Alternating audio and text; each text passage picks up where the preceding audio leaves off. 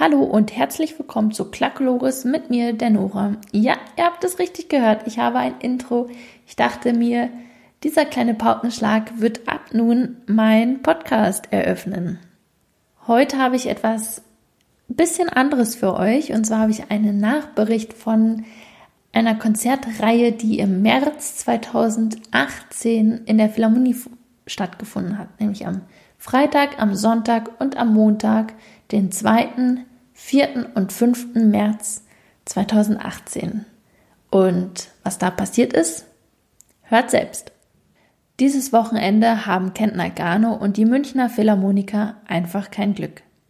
An drei Abenden spielen sie die dritte Sinfonie von Gustav Mahler. Fast zwei Stunden dauert das Konzert ohne Pause. Da kann man ja auch keine Pause machen. Das wäre ja fast ein Verbrechen wendet ein männlicher Gast ein, als seine Frau die Empfangsdame fragt, ob es eine Pause geben wird. Während dem Einlass liegt ein Kribbeln im Raum. Die meisten Gäste teilen sich gegenseitig ihre Vorfreude auf die Sinfonie mit.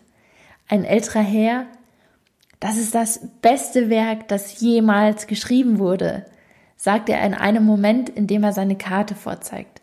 Seine Stimme klingt wie die eines kleinen Jungen, der sich auf seine neue Modelleisenbahn freut. Einer der Gäste hat sich wohl ganz besonders auf den Freitagabend gefreut und vorbereitet. Ein Rollstuhlfahrer begleitet mit der Hupe seines Gefährts den Ferntrompeter im dritten Satz. Hinter einer Säule versteckt, von keinem Gasteigpersonal gesehen und aufgehalten, hupt er mit. Der Trompeter, der im Foyer der Philharmonie steht und durch die offenen Türen bei den Blöcken B und C in den Saal spielt, ist der einzige, der den Rollifahrer sieht. Doch der muss ja spielen und kann den Herren mit der Hupe nicht aufhalten. Schade, denn so hört es sich im Saal an, als müsse er noch einmal an seiner Intonation arbeiten. Trotzdem kann für den Vorfall niemand verantwortlich gemacht werden. Der Gasteig ist schließlich ein offenes und für jeden offenes und für jeden zugängliches Gebäude. Das ist dann auch das Argument des Rollifahrers.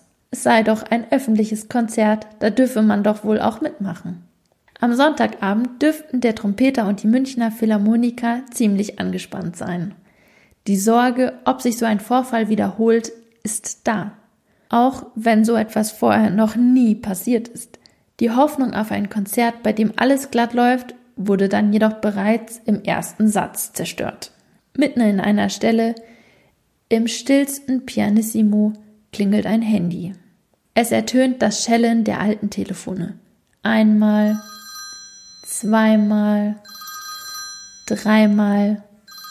Es will einfach nicht aufhören. Es klingelt einfach.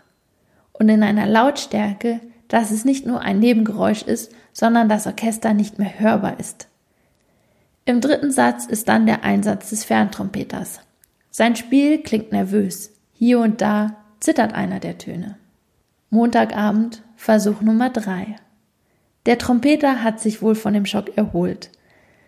Denn diesmal zittert keiner seine Töne. Aber es hat nicht jeder im Publikum geschafft, sein Handy auszumachen. Wieder klingelt es inmitten der Sinfonie. Die Konzerte mit der dritten Sinfonie von Mahler haben sich wohl alle Beteiligten anders vorgestellt. Bleibt nur zu hoffen, dass Kentner Garno noch einmal nach München kommt. An jedem Abend einer Konzertreihe ein störender Vorfall kommt ja auch nicht allzu oft vor. Und eigentlich ist das ja schon wieder dann eine ganz gute Quote. Ja, das war die ein bisschen andere Podcast-Folge. Ich hoffe, sie hat euch trotzdem gefallen. Ich überlege mir nämlich, ob ich das vielleicht ab und an mal mit etablieren soll, dass ich eher kürzere Folgen mache und die eher einem Radiobeitrag ähneln als jetzt frei von der Leber weg. Genau. Deswegen hoffe ich, es hat euch gefallen und ich wünsche euch einen schönen Tag noch und wir hören uns das nächste Mal. Bis dann. Tschüss.